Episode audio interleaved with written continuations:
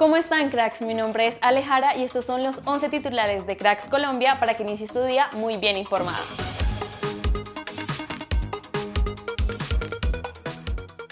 Se sigue jugando la fecha 4 de nuestra liga y anoche Equidad le pegó 2-1 al Medellín con goles de Junior Moreno y Didier Bueno. Por el lado del poderoso descontó Diver Cambindo.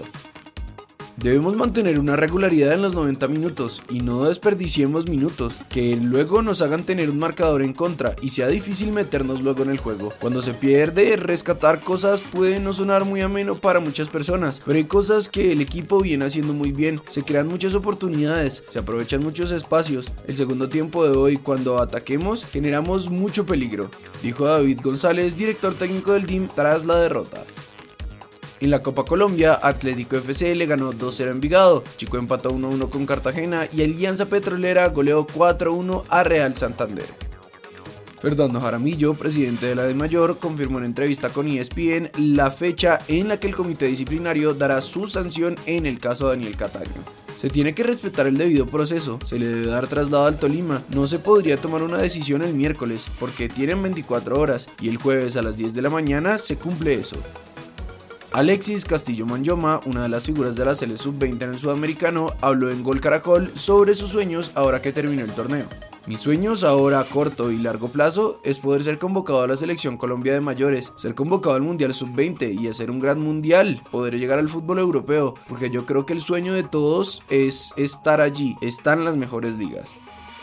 Hoy se define el campeón de la Superliga en nuestro país. Nacional y Pereira se enfrentarán nuevamente a las 8 pm en el Atanasio Girardot. El verde tiene la ventaja tras haber ganado en el partido de ida por la mínima.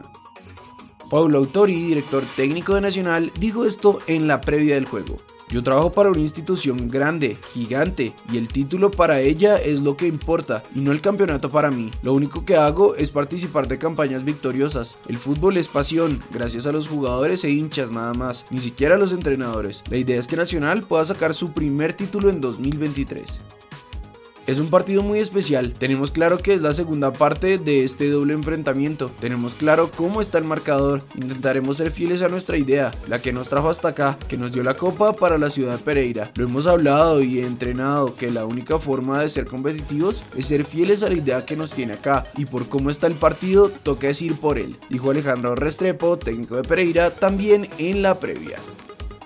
Según el diario Le, Miguel Ángel Borja ya se recuperó de su molestia en el isquio tibial y podrá estar disponible para el próximo juego de River que sería este sábado.